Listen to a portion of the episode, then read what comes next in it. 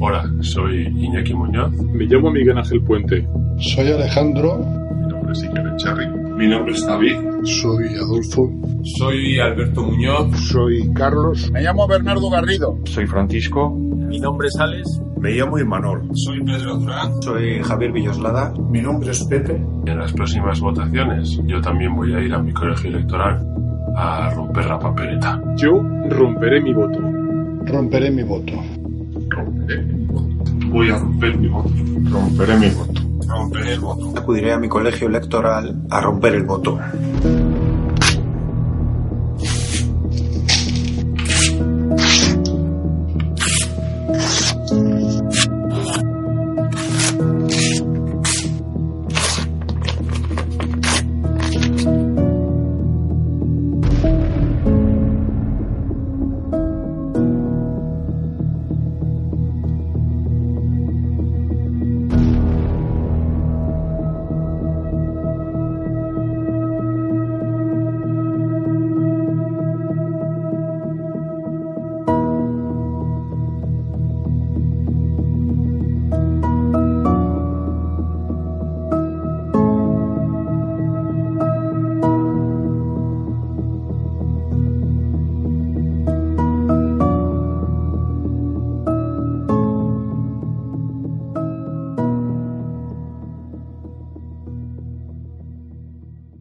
¿Qué tal, queridos oyentes? ¿Cómo estáis? Soy Adrián Peral Espina y vamos a comenzar un nuevo programa de Libertad Constituyente Televisión. Estamos en los estudios de Somos Aguas, eh, contamos con la ayuda técnica de Carlos Ferrandiz, que hace esto posible. ¿Qué tal, Carlos? Buenas tardes. Gracias. Y estoy con Pedro Manuel González. ¿Qué Hola, tal, Adrián, Pedro? Encantado ¿Cómo de estar contigo. Igualmente, Pedro. Pues vamos a comenzar el día de hoy con las noticias que vienen nuevas del Consejo General del Poder Judicial. Teníamos preparadas las noticias de los periódicos del sábado, del domingo y del lunes, como hacemos en otros programas, en relación al pacto que se estaba fraguando y que ya a estas horas ya sabemos eh, que se ha consumado entre el Partido Popular, por un lado, y el Partido Socialista y Podemos, como eh, coalición de gobierno, casi podríamos decir, eh, por el otro. Durante estos mm, días mm, ya se avanzaba, ya se sabía que el acuerdo estaba muy cercano, que a pesar de lo que eh, se vendía de las malas relaciones entre Casado y Sánchez, que al parecer hasta habían roto toda relación personal, se sabía que estaban bastante avanzadas estas eh, conversaciones este acuerdo para que se renovara a los, me parece que a los 20, ahora me corregirá si no Ujú. Pedro, a los 20 miembros del Consejo General del Poder Judicial. La noticia a estas horas, aunque eh, ya mm, no ha sido ninguna sorpresa porque se venía barajando esto desde, pues, mm, que yo sepa, desde el viernes o el sábado, el eh, juez Marchena, que ya era miembro del Consejo General del Poder Judicial, que ya era eh, mm, presidente de la Sala eh, Segunda de lo Penal del Tribunal Supremo, ha sido el elegido eh, mm, para presidir el Consejo General del Poder Judicial. Y eh, os voy a leer las noticias eh, que justo están ahora, que aparecen en Internet en el diario El País. Aquí, para darle más emoción, nos la ha traído Elena Bazán, la noticia impresa de Internet. Dice la noticia, entiendo yo que hace solo unos minutos, las, las asociaciones judiciales, tras el pacto sobre el Poder Judicial, es un mal inicio. Los colectivos rechazan que se sepa el nombre de Marchena antes de que se conozcan los vocales que deben elegir al presidente del Consejo General del Poder Judicial. Y sigue la noticia diciendo, las asociaciones judiciales han expresado este lunes su respeto por la figura del magistrado Manuel Marchena, actual presidente de la Sala de lo Penal del Tribunal Supremo, como candidato a presidir el Consejo General del Poder Judicial y el Alto Tribunal en sustitución de Carlos Lermes, Lesmes, que es el actual. Sin embargo, los colectivos han rechazado en términos muy duros que su nombre, pactado entre el PP y el PSOE, haya visto la luz sin que se haya cerrado la composición de los 20 vocales que renovarán el órgano de gobierno de los jueces y que, según la ley, son los que, en teoría, tienen que elegir al presidente en la sesión constitutiva. Este hecho supone, según ellos, la demostración gráfica de la politización del órgano constitucional llamado a defender la independencia de los 5.500 jueces y magistrados. Y mm, te voy a leer, Pedro, para que la puedas comentar, las declaraciones de los representantes de las, de las distintas asociaciones de justicia. Eh, dice, por ejemplo, el presidente de Juezas y Jueces para la Democracia. ya que sea jueces y jueces por la democracia. Ya hay bastante, sí. Es un mal inicio que nada contribuye a mejorar la imagen de la justicia, señala Ignacio González Vega. Y eh, Raimundo Prado, portavoz de la Asociación Judicial Francisco de Vitoria, abunda en la misma idea. Dice, nos parece vergonzoso que sin saber quiénes son los vocales, y cuando la ley orgánica del Poder Judicial dice que son ellos los que eligen al presidente, hmm. se sepa quién va a ser ya. Es como saber de antemano el número de lotería que te va a tocar. Y añade, ¿cómo se puede pensar que van a ser independientes, unos vocales que se han obligado y tienen sometido su cargo a votar a una determinada, a una determinada persona. Poca independencia se deduce de eso.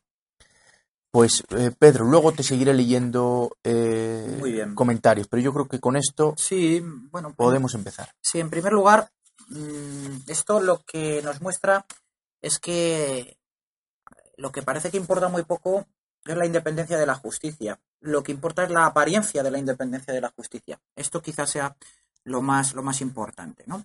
También, para hablar correctamente y utilizar el término preciso, en realidad no estamos ante una renovación del Consejo General del Poder Judicial. Lo que estamos haciendo es una innovación del pacto. Del pacto de cómo repartirse la justicia. Aquí no se renueva absolutamente nada. Sigue la misma vieja costumbre institucionalizada en el artículo 122.3 del texto constitucional del año 78, que es el que refiere la forma en que Congreso y Senado eh, colaboran o meten sus manos en la administración de justicia.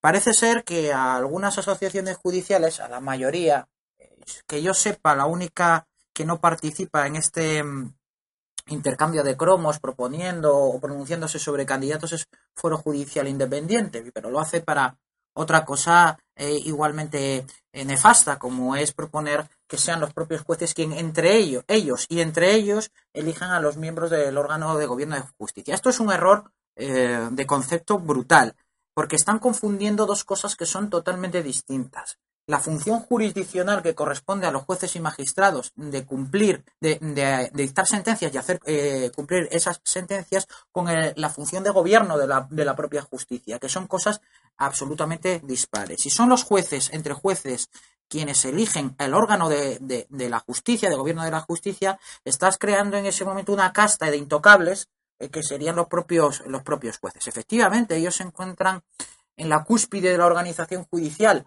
pero no son la organización, que es la función jurisdiccional que ellos asumen, pero es que el Consejo General del Poder Judicial, tal y como viene definido, es el órgano de gobierno de la justicia, no solo de los jueces, de toda la organización jurisdiccional, desde arriba a abajo, pasando por jueces, por magistrados, por procuradores, por abogados, que somos la única profesión que también merece el, ser nombrada expresamente en un texto, aunque sea tan malo como el, constitucional del año 78, única profesión liberal que aparece allí reflejada.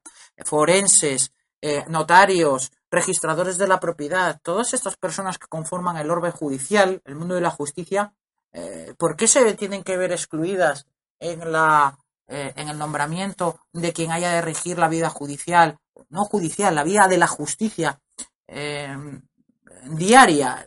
Es absolutamente eh, inaceptable, máximo cuando estamos ante un, sistema de fuentes como es el español de origen romanístico, codificado después, que en el que el juez no es creador del derecho, sino que es mero intérprete del mismo. Entonces, lo suyo, y como don Antonio García Trevijano eh, definía el órgano de la justicia en sustitución ya de la denominación Consejo General del Poder Judicial, lo definía como Consejo de Justicia, la elección de ese órgano de gobierno de la justicia debe eh, elegirse por una votación que integren todas las profesiones judiciales, en tanto que eso garantiza, por la propia contraposición de los intereses que se encuentran en juego de todas las profesiones eh, de la justicia, los contrapesos debidos para que no haya una eh, casta judicial como sería la formada por jueces y magistrados si ellos fueran los únicos eh, que eh, organizaran la administración de la justicia en la que ellos son, son parte. Dicho esto, a estas, a estas eh, asociaciones judiciales que colaboran en, con recomendaciones, que colaboran con la propuesta de, de miembros de, de, las vocalías del Consejo General del Poder Judicial, como decía, yo creo que la única que no, que no entra en ese juego es Foro Judicial Independiente, pero para hacerlo de esta manera que acabamos de criticar ahora, se sorprenden mucho de que se sepa antes quién es el presidente del Consejo General del Poder Judicial que los propios vocales.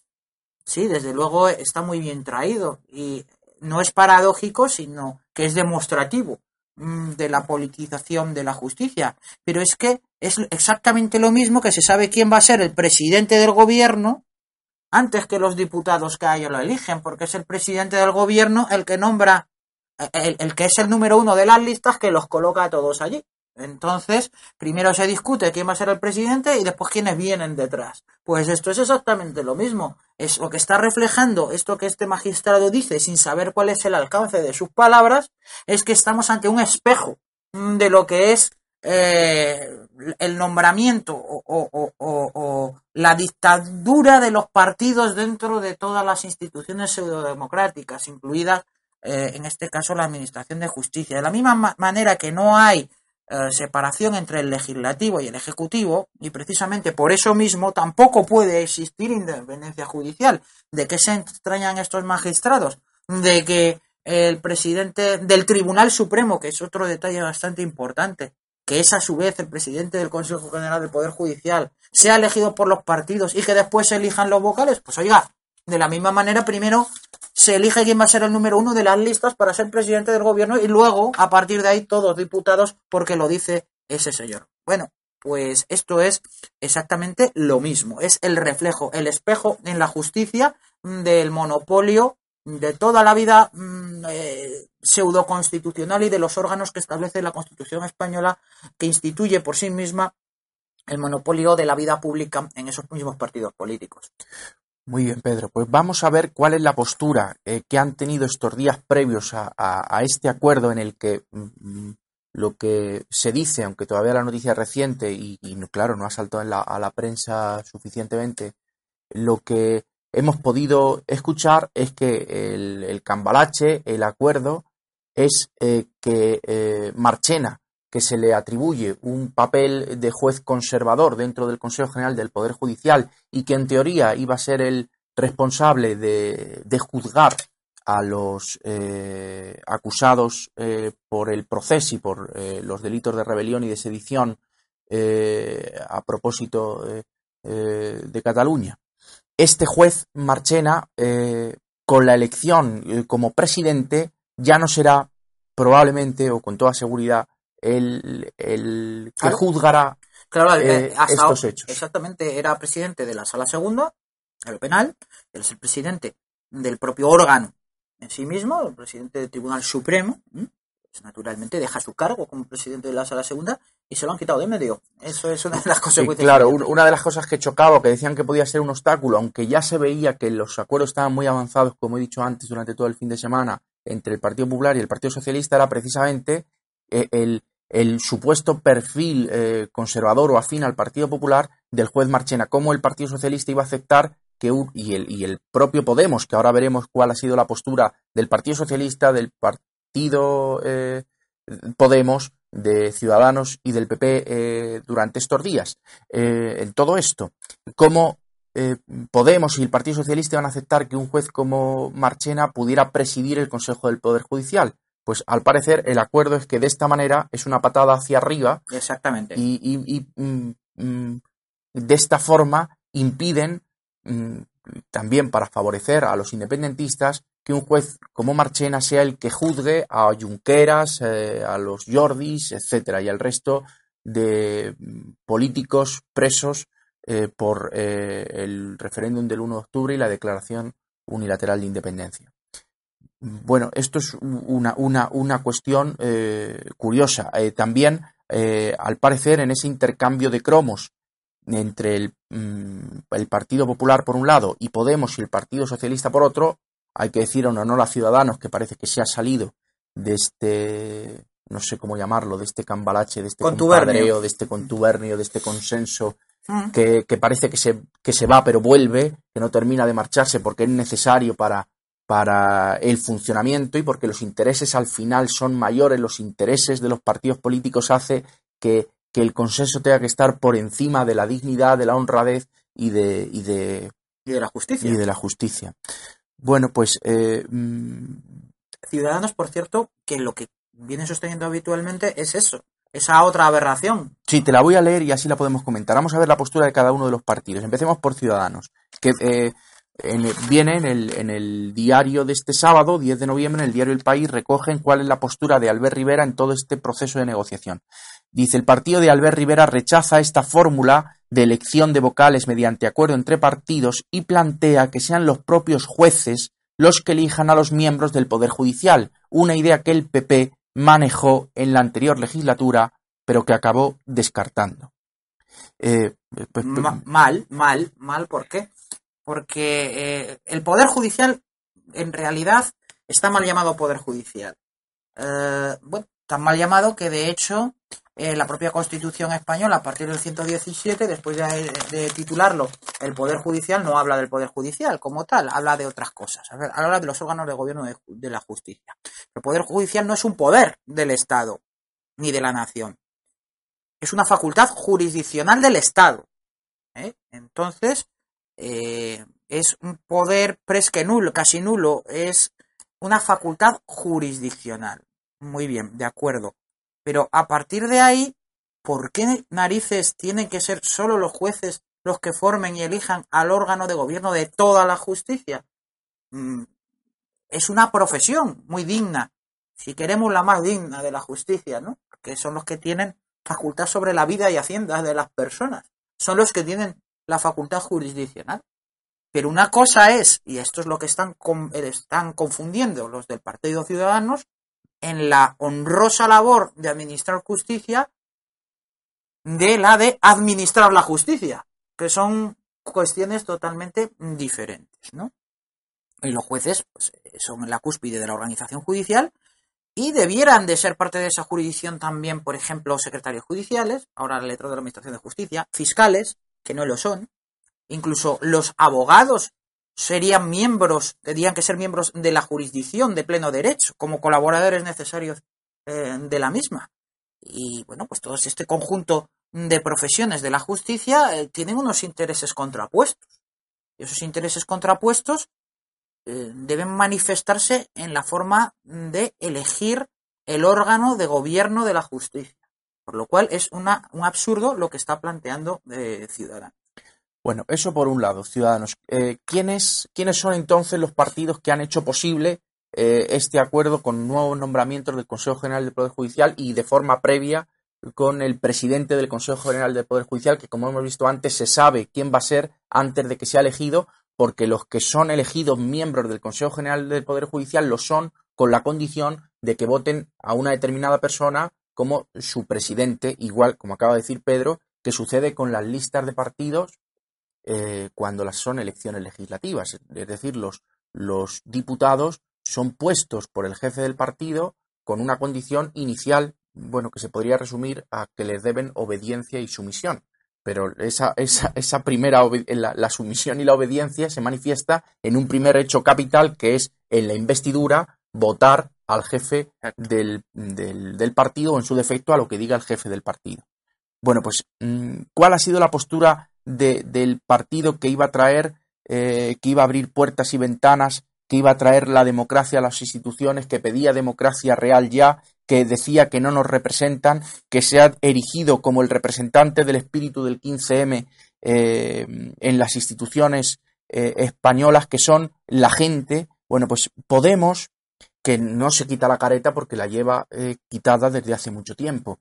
Mm, Podemos en la primera ocasión que tiene de pronunciarse eh, con no, de palabra que también, sino con hechos sobre eh, el respeto a no ya a la independencia de la justicia, que no la hay en la Constitución, al menor pudor sobre la influencia en, en los jueces mm, actuales, pues ha sido la siguiente. Fijaros, esto es una noticia que apareció ayer domingo en el diario El País eh, y que dice, Podemos exige elegir y que quizás entienda mm, mejor la noticia de hoy, que ya sabemos el resultado, leyendo este titular y alguna de las afirmaciones o cuál fue la postura política de Podemos en todo esto. Podemos exige elegir cuatro vocales en la, en la renovación del Consejo General del Poder Judicial. Las cuentas son que son 20 eh, mm, y, entonces ellos calculaban a proporción cuánto le tocaba al Partido Popular, que le tocaría 8, 9 o 10, en fin, echaban las cuentas eh, en función de los, de los diputados, del porcentaje de diputados que tenía cada partido político, cuántos magistrados le tocaba a cada cual. Y Podemos dice, bueno, pues a mí me tocan cuatro, pues yo quiero elegir eh, mis cuatro. Eh, esa es la defensa de la independencia de la justicia de, de, Podemos. Podemos exige elegir cuatro vocales en la renovación del Consejo General del Poder Judicial. El partido de Pablo Iglesias reclama que el reparto sea proporcional a los escaños.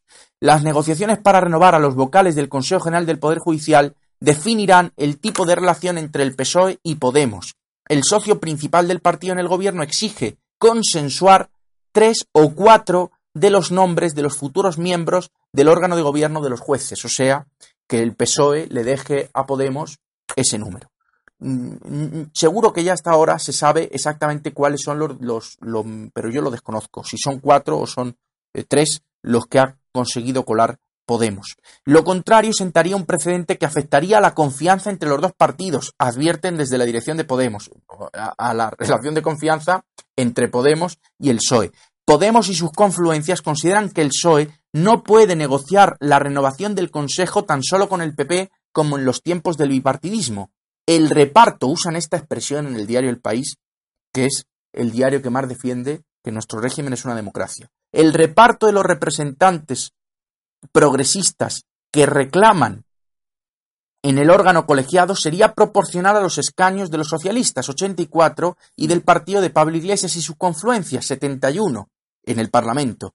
Ciudadanos ha decidido no formar parte de las negociaciones por su oposición al modelo de, al modelo de elección de los integrantes del Consejo. Que es verdad que Ciudadanos no es, no es acertado en su criterio, pero en fin, por lo menos no se presta eh, a este compadreo. Otras cosas tienen. Eh, los vocales son elegidos por las Cortes y requieren una mayoría cualificada de, cualificada de tres quintos, pero claro, esto es una mera formalidad que no se cumple como otras tantas de la Constitución, porque es verdad que hay que elegirlo por tres quintos en las, en las eh, Cortes, pero lo cierto es que se consensúan para que el reparto sea eh, proporcional y sea una correa de transmisión el Consejo, el, el, Congreso de los Diputados, el Consejo General del Poder Judicial de, de las cuotas que tiene cada partido político. Y nos aclara que son por un periodo de cinco años. Y luego aquí yo creo que llega la parte, si no recuerdo mal, más curiosa. Dice, Podemos considera que el PSOE debe tener muy en cuenta su opinión en la remodelación del órgano eh, colegiado. En fin, eh, esta es la postura de Podemos. La postura del PSOE y del PP, pues eh, mm, lo más es ya sabida. lo más estupendo de todo es que, como he escuchado yo a, a los representantes de Podemos, y aquí sí que está bien expresada la, el concepto de representantes, porque son representantes del partido, eh, de nadie más que del partido, es que dice que lo hacen por una cuestión de responsabilidad. ¿Mm? Que lo que no pueden es sustraerse a la participación en todas las instituciones de este país. Claro. Sí, lo, hacen, lo, hacen bien por fuerza. Lo hacen bien por fuerza, ¿no? Pero es que no nos damos cuenta que el presidente del Consejo General del Poder Judicial es también el presidente del Tribunal Supremo Pocas veces se dice eso, pero es que es así. Es que en realidad, y lo que viene a reconocer Podemos en este caso, bueno, lo dicen todos, es que el Consejo del Poder Judicial es un espejo de la partidocracia, del resto de las instituciones, del reparto del botín del Estado, a todos los niveles, legislativo, ejecutivo y judicial. Es exactamente eso lo que están diciendo. ¿no? Es una cuestión, eh, yo creo que es muy importante que se sepa que al presidente de la máxima cúpula judicial, el presidente del Tribunal Supremo, lo designan los partidos. Lo designan los partidos, los partidos políticos. Lo designan antes que los propios vocales que supuestamente eligen entre ellos de manera colegiada al presidente del más alto tribunal. Y entre ellos, y después de elegir al presidente del más alto tribunal, eligen ya a la vez al presidente de la cúpula de la Administración de Justicia. Es decir, tenemos un todo en, el, en uno absolutamente perfecto. Aunque, claro, Podemos naturalmente se suma por una cuestión de, de responsabilidad. ¿no?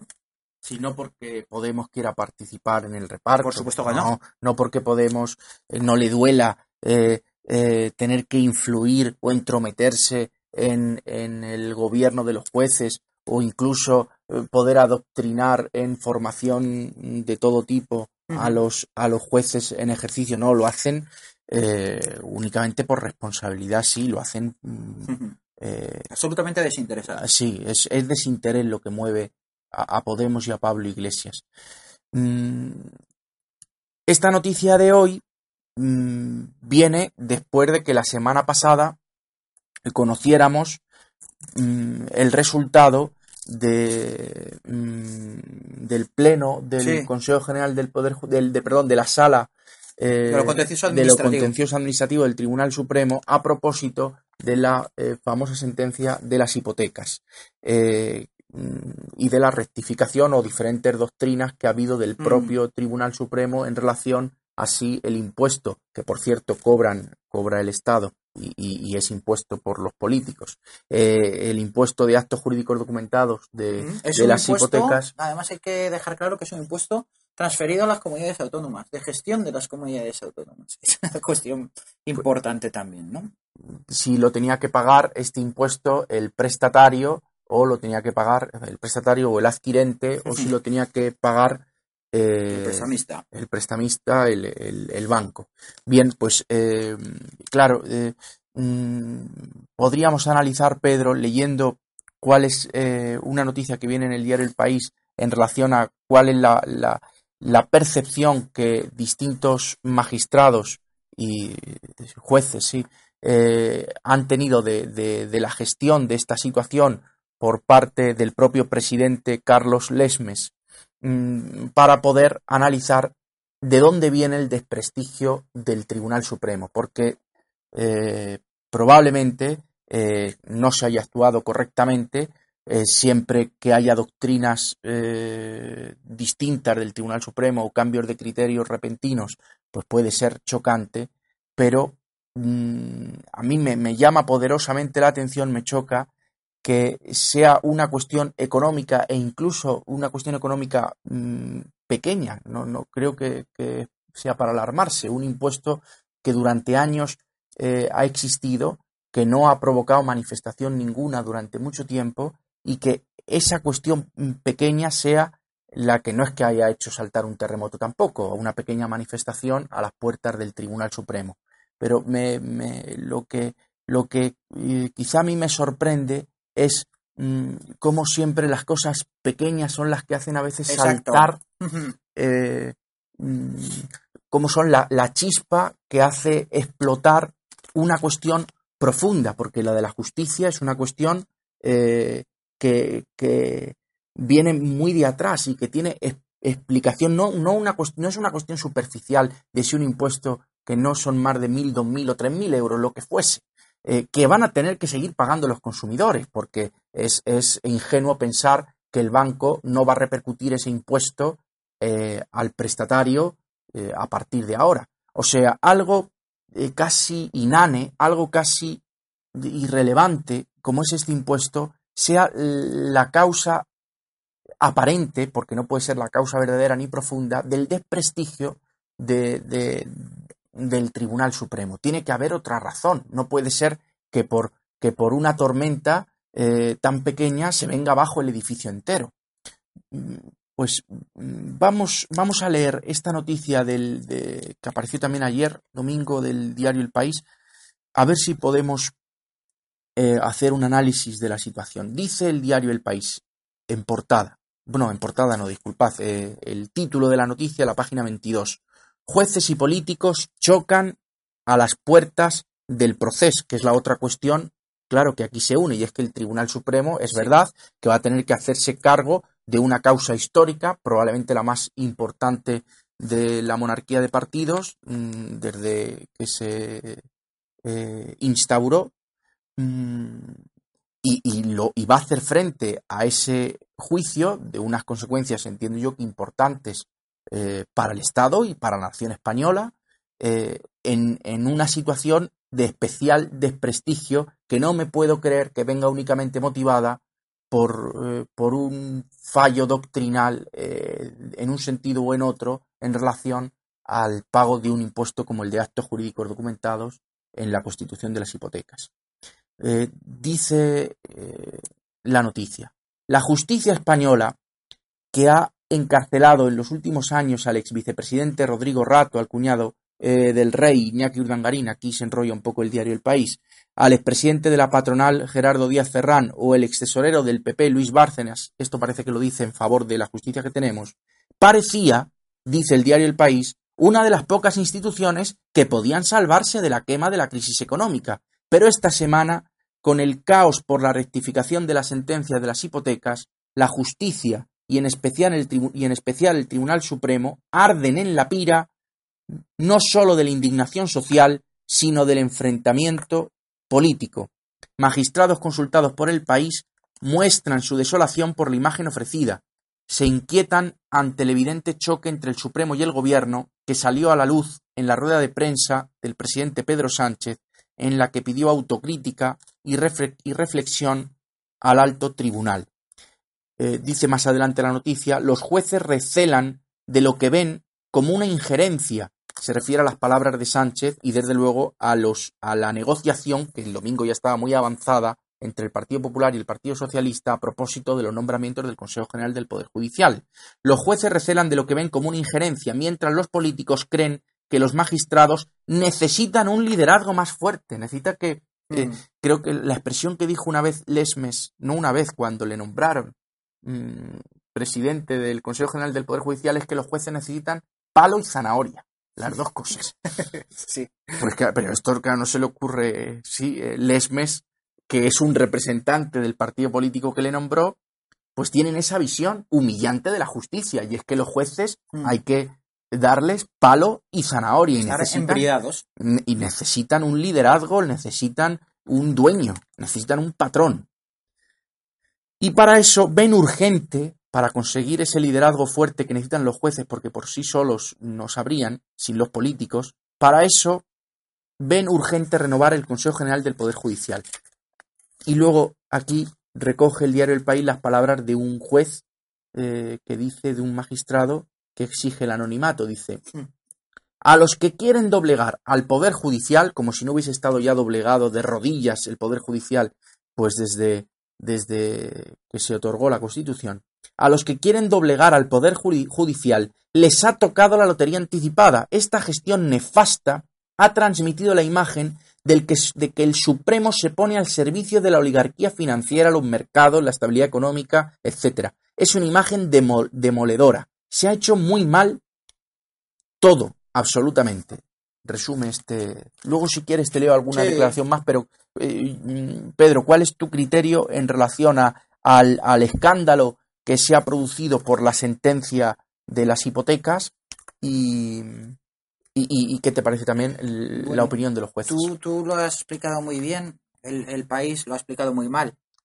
Primero porque habla de rectificación de una sentencia. La sentencia no se rectifica, no se rectifica, es una sentencia firme y esa sentencia tiene un cumplimiento obligatorio. Solo la sentencia solo se puede aclarar un error o, rectificar un error material, pero nunca se puede cambiar el sentido de un fallo. No, nunca no, esta sentencia es inatacable. Y el señor o quien fuera que puso esta, esta, esta demanda, este recurso contencioso administrativo llegó hasta el Supremo, es inalcanzable el fallo para él. Lo que hace el Tribunal Supremo es hacer una unificación, convocar un pleno para hacer una unificación de criterios. No solo entre la sala, eh, las diferentes secciones de la sala de contencioso administrativo, sino también incluso en comparación con la doctrina que viene eh, manifestando la sala primera de, de lo civil en relación también a la distribución de los gastos de constitución de hipoteca, todos ellos, los de notario, registro, y, también los tributarios, naturalmente. Bueno, aquí lo que subyace es una guerrilla interna con 10 picazos al que se lo han querido cargar algunos, y esto es así de claro. Hágase justicia y perezca el mundo, ¿no? En Estados Unidos es lo que dices tú. Eh, sí, yo no, a ver, no, nadie entienda que con esto se desprecie el importe económico que supone el impuesto de actos jurídicos documentados, ¿no? Es dinero y para todos es dinero, ¿no? Pero Coño, en, Estados Unidos con las tabacaleras Nadie tenía, ahí se ha hecho justicia o se, o se hacía justicia y, y, la potencia del lobby reconocido eh, legalmente allí, pues también hizo su, labor, ¿no? Y es un tema que, que se llevó directamente a la práctica y hay una jurisprudencia al respecto, ¿no? Pedro Sánchez, ayer habló el Poder Judicial, dijo, mañana hablará el Ejecutivo. Esto es realmente sorprendente, o sea, ¿y, y el Ejecutivo por qué tiene que hablar? Tendrá que hablar, él da a entender que lo que va a haber es una reforma legal para cambiar este tema, ¿no? Para cambiar por ley la distribución de los gastos de constitución hipotecaria. No, pues quien tendrá que hablar será el legislativo, no será el ejecutivo. Lo que Pedro Sánchez, y esto es otra lección que podemos extraer de esto, está diciendo a todo el mundo es, yo soy el legislador, el ejecutivo es el que legisla, el, legisla el legislativo es el que va a determinar las leyes, el que va a hacer las leyes, y además el que nombra a los jueces que luego tienen que aplicar esas leyes. Eso es lo que aquí se está diciendo, ¿no? Y, bueno, en sí mismo, mmm, esto es lo que en sí mismo, eh, eh, digamos, se comenta por sí solo, ¿no? La unidad de los poderes, la concentración de los poderes. ¿Y cómo? ¿Es que es casual eh, acaso que se catalice, como bien has dicho tú, el acuerdo para nombrar la cúpula judicial, el órgano de gobierno de los jueces cuando ocurre esto? esta cuestión. No, es que todos son esos movimientos internos, los, las banderías, las banderías ideológicas dentro de la judicatura, jueces progresistas contra jueces eh, conservadores, por no decir jueces del Partido Popular contra jueces elegidos por el Partido Socialista. Porque no lo quieren decir así de claro. Porque ¿qué son los, los, las asociaciones judiciales? Las asociaciones judiciales son parasindicatos.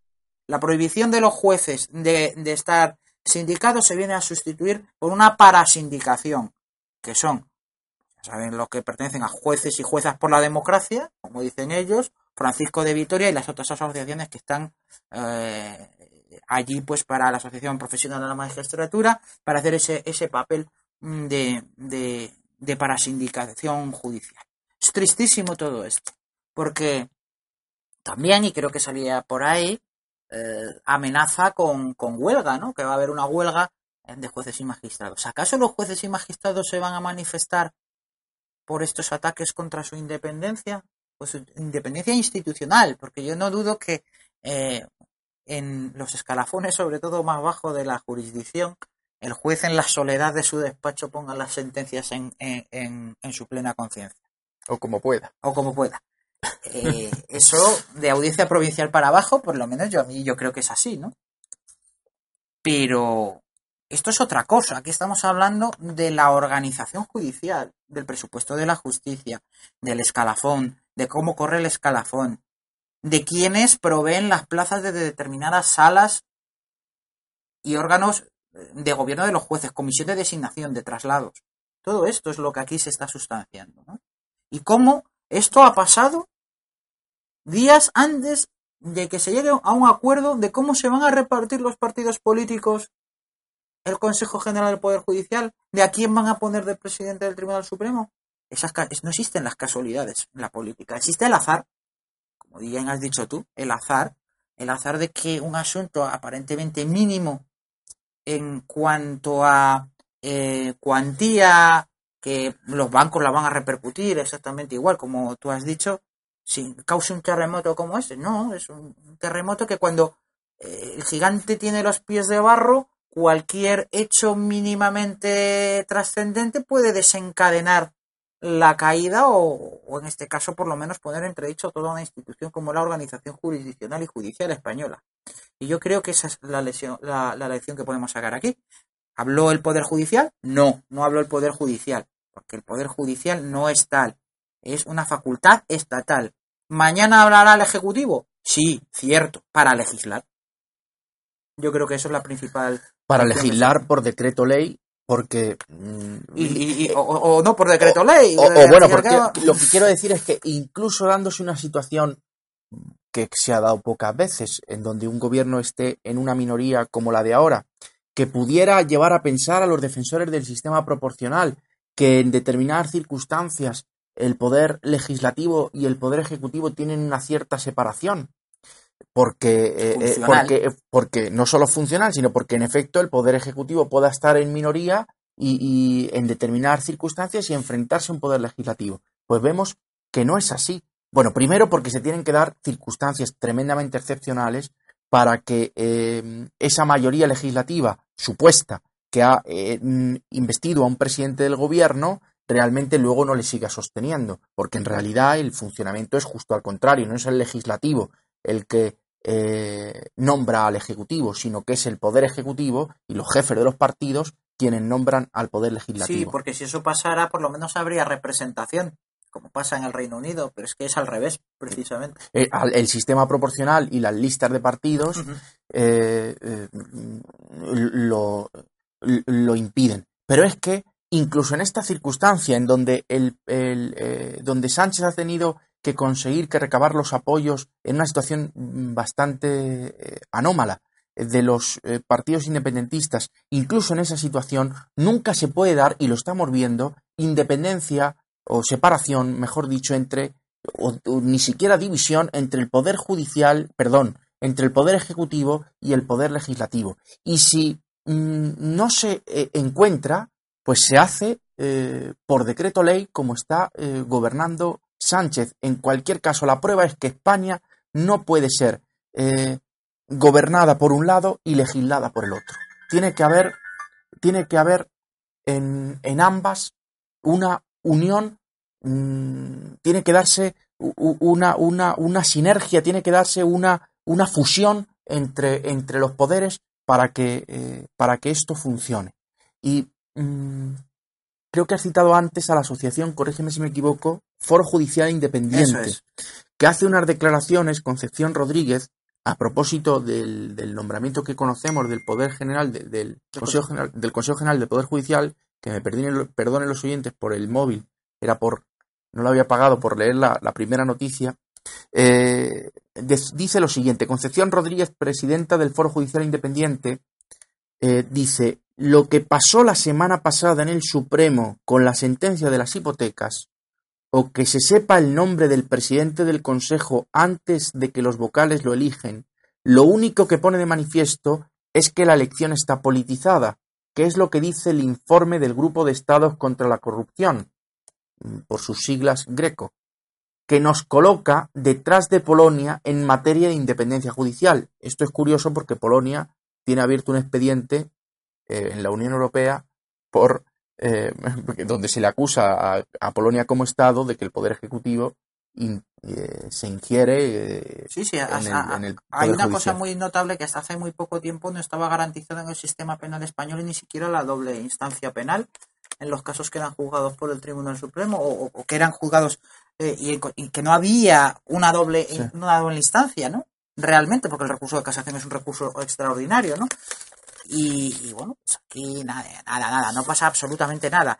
Eh, seguimos en el mercadeo, seguimos en el reparto de, de vocales y, y, bueno, pero si es que antes de, cuando se eligió a Lesmes, yo recuerdo incluso que Rajoy dijo que, que estaba muy contento porque había llegado a un acuerdo para la elección del presidente del Tribunal Supremo, del Consejo General del Poder Judicial. Pero esto es que en sí mismo sería para que, que, los jueces se echaran a la calle.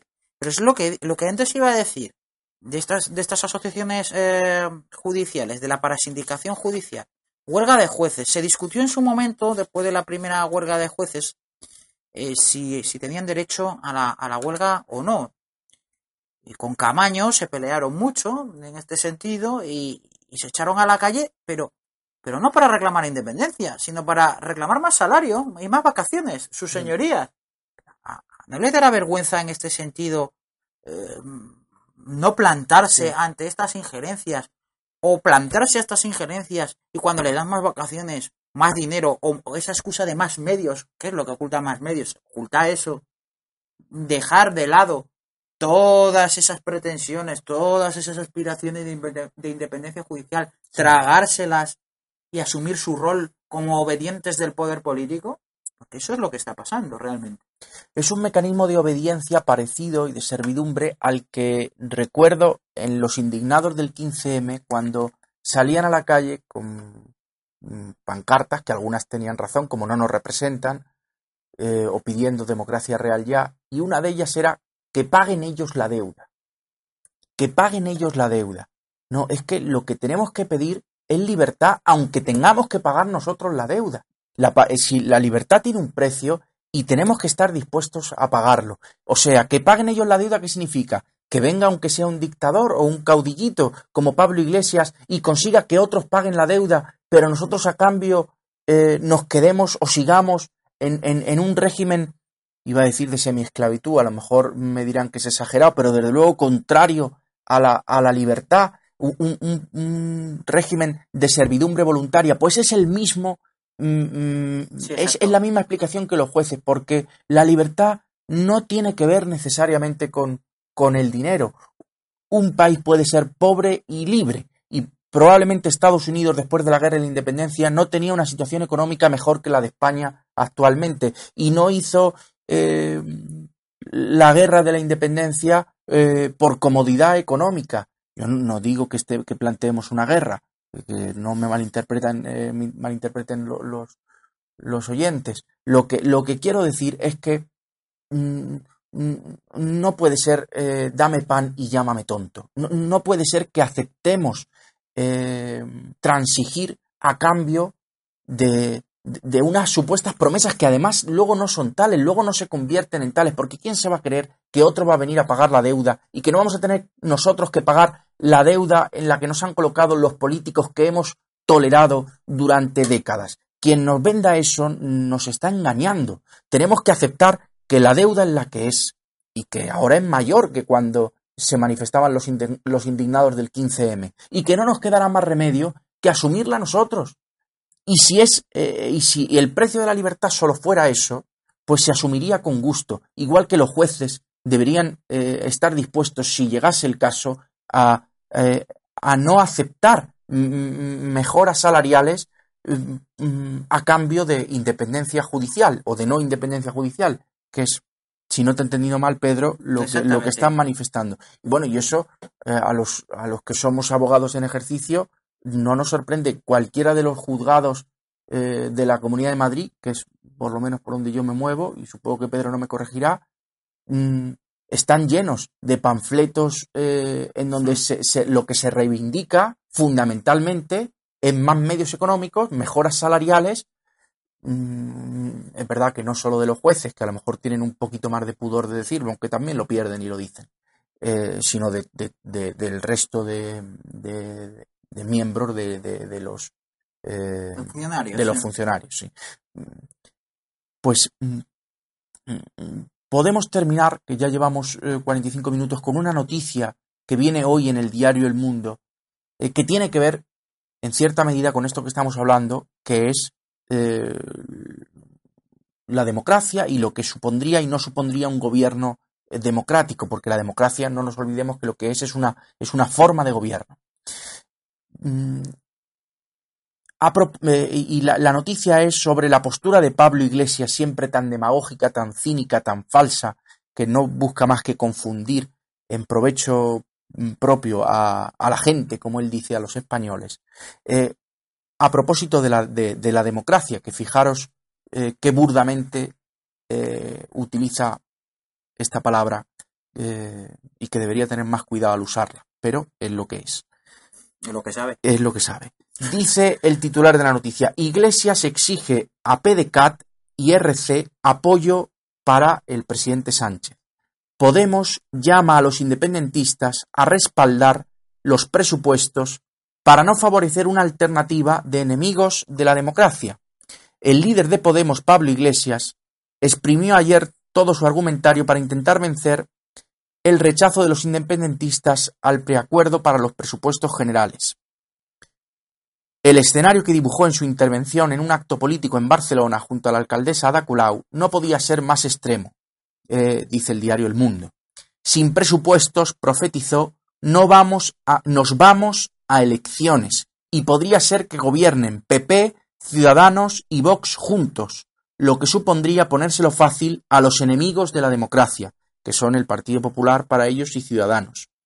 Iglesias planteó que con un gobierno de derechas estará en duda que la estructura del Estado siga siendo democrática y apeló a la inteligencia del independentismo porque encasillarse solo tiene riesgos. O sea, para Pablo Iglesias, la estructura actual del Estado es democrática. No lo era cuando, cuando apoyaba años después, porque en las manifestaciones sabe Dios si estaría en el 15M Sí. o dónde, o dónde estaría. Como tantos ejemplos otros en la historia, después se capitaliza. eh, a Dantón no se le vio el 10 de agosto, pero luego se convirtió en el héroe del 10 de agosto. Pues a, Pedro, a Pablo Iglesias, si le preguntan sus, sus nietos cuando los tenga, eh, pues él dirá que estaba allí en, en el 15M y, y a lo mejor hasta, hasta en la toma de la Bastilla, pica en mano, también dirá que estaba. Eh, mm, bueno, pues ese, ese Estado que es el mismo, el del 15M, que el que tenemos hoy, que no ha cambiado en cuanto a régimen de poder en nada, ha cambiado de personas, ha cambiado el- el, eh, eh, los partidos que están, pero, pero en esencia es el mismo. Ese a día de hoy es democrático, pero si llega el Partido Popular, Deja de serlo. deja de serlo. Como si el contenido de, la Moncloa fuese el que determinara la estructura institucional de la democracia. Y luego todo esto es de Pablo Iglesias es para tratar de convencer a los independentistas de que apoyen los presupuestos de Sánchez. Que ahí es cuando es especialmente cínico. Eh, fijaos lo que dice. Dice, la negativa de RC y del PDCAT ayudar a Sánchez a sacar adelante sus presupuestos y con ello su legislatura tiene como pilar el rechazo a lo que consideran políticas represivas del gobierno, significativamente la prisión provisional de los líderes independentistas. Hombre, la, la, la prisión suele ser represiva. Sí, sí. Consciente Sí. de ello, claro, aquí ahora lo que quiero decir es que si para Pablo Iglesias es, una, es algo represivo lo que sucede, eh, lo- los, los encarcelamientos preventivos, es, es el colmo que se atreva a decir lo que voy a leer ahora. Consciente de ello, el dirigente de Podemos dedicó palabras sentidas hacia la situación de prisión de los políticos e incluso asumió que quizás es inmoral aprobar unos presupuestos ante esta situación de excepcionalidad, que no cambiará aunque salgan adelante las cuentas. Sí. Pero augu- auguró, la verdad es que tiene guasa la, la noticia, pero auguró que la alternativa a los presupuestos que están sobre la mesa serán otros hechos a medi- otros hechos a medida de bancos y defraudadores que apuesten por los recortes, que se lleven a los presos lejos de sus familias, etcétera. O sea, claro, pongámonos, aunque solo sea por un instante, en la piel de Junqueras y, de, y de- del resto de los mm, políticos presos. Y ellos dicen no, no, no apoyamos los presupuestos. Y ya dijimos que el escollo mm, de que los presupuestos salieran adelante no iba a ser Bruselas ni el PNV, como decían, no, que iba a ser los independentistas. Bueno, y ellos ven que, no van a apoyar estos presupuestos porque ellos eh, están siendo reprimidos por, por el Estado español y que, y, que, y, que, y que no van a apoyar a Sánchez y que se abstienen por completo. Bien. Entonces Pablo Iglesias le dice, hombre, es verdad que desde vuestro punto de vista sería inmoral eh, lo que vais a hacer, pero hacedlo. O sea, a Pablo Iglesias le importa un bledo que estos señores estén en la cárcel y sería el primero que con mucho gusto eh, echaría eh, la llave al mar de la, de- donde, donde esté Junqueras y el resto. Les pide a ellos, aun diciendo que para ellos sería inmoral, les pide aún así el voto. Es que ni desde su punto de vista, ni tratando de ponernos desde su punto de vista, eh, eh, es posible eh, que tenga un pase la postura de Pablo Iglesias. Primero diciendo que lo que hay ahora es una democracia, con todo lo que, lo que tenemos, que sigue teniendo, que, que, que, que España sigue teniendo una estructura democrática, pero que si llega el PP no la tendría.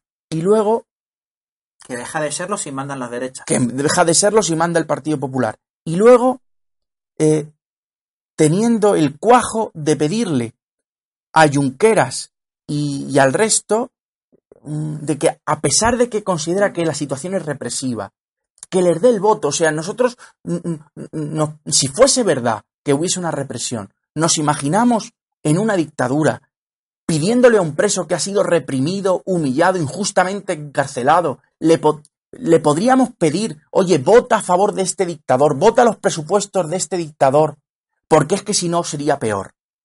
Si es que eso es inmoral, si una, una persona es digna e íntegra, no aceptaría jamás votar los presupuestos de un dictador desde ningún punto de vista. Bueno, pues Pablo Iglesias opina lo contrario. Bueno, porque por eso se presenta un partido de Estado y, se, y está en, en, el Parlamento. Evidentemente, su falta de escrúpulos pues la pone de manifiesto en sus propias actuaciones. Por eso, eh, queríamos yo también quería dirigirnos a, nuestra audiencia para, ante la proximidad de las, de las elecciones en Andalucía, eh, al parecer nos ha llegado ya que ya se han llegado las primeras cartitas para que de llamadas a las mesas electorales. Bueno, pues eh, el MCRC esta vez haciendo una labor de servicio público. Como la antigua radio. Como la antigua radio, sí, ¿no? Información de servicio, que se dice, ¿no? Cuando te dicen cómo está el tráfico y los atascos y esta serie de cosas, pues se va a colgar, y es una cuestión que creo que es muy interesante, una serie de formularios en el diario español eh, de la República Constitucional, en la cual eh, pueden eh, descargárselos para hacer las alegaciones oportunas en ejercicio de la objeción de conciencia, para no presentarse o para intentar alegar lo oportuno para evitar formar parte de esta de, de, de, esta farsa que son las mesas electorales de una democracia que no es tal.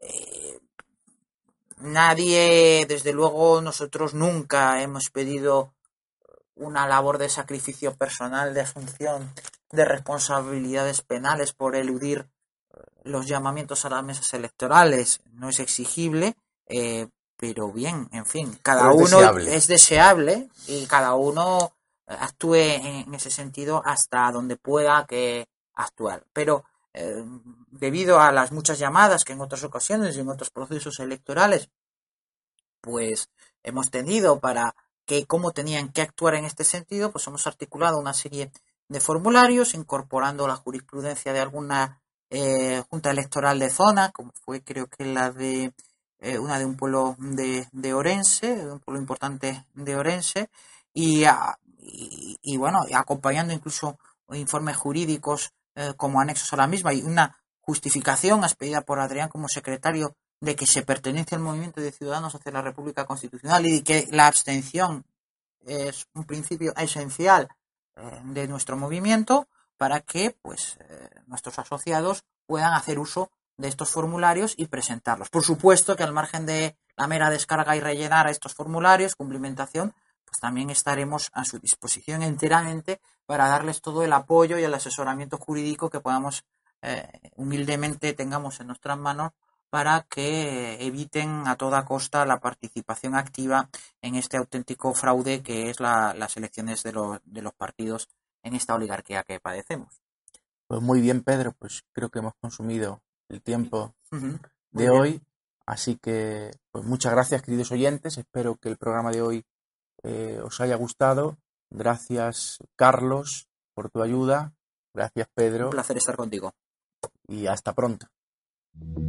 Hola, soy Iñaki Muñoz. Me llamo Miguel Ángel Puente. Soy Alejandro. Mi nombre es Iker Echarri. Mi nombre es David. Soy Adolfo.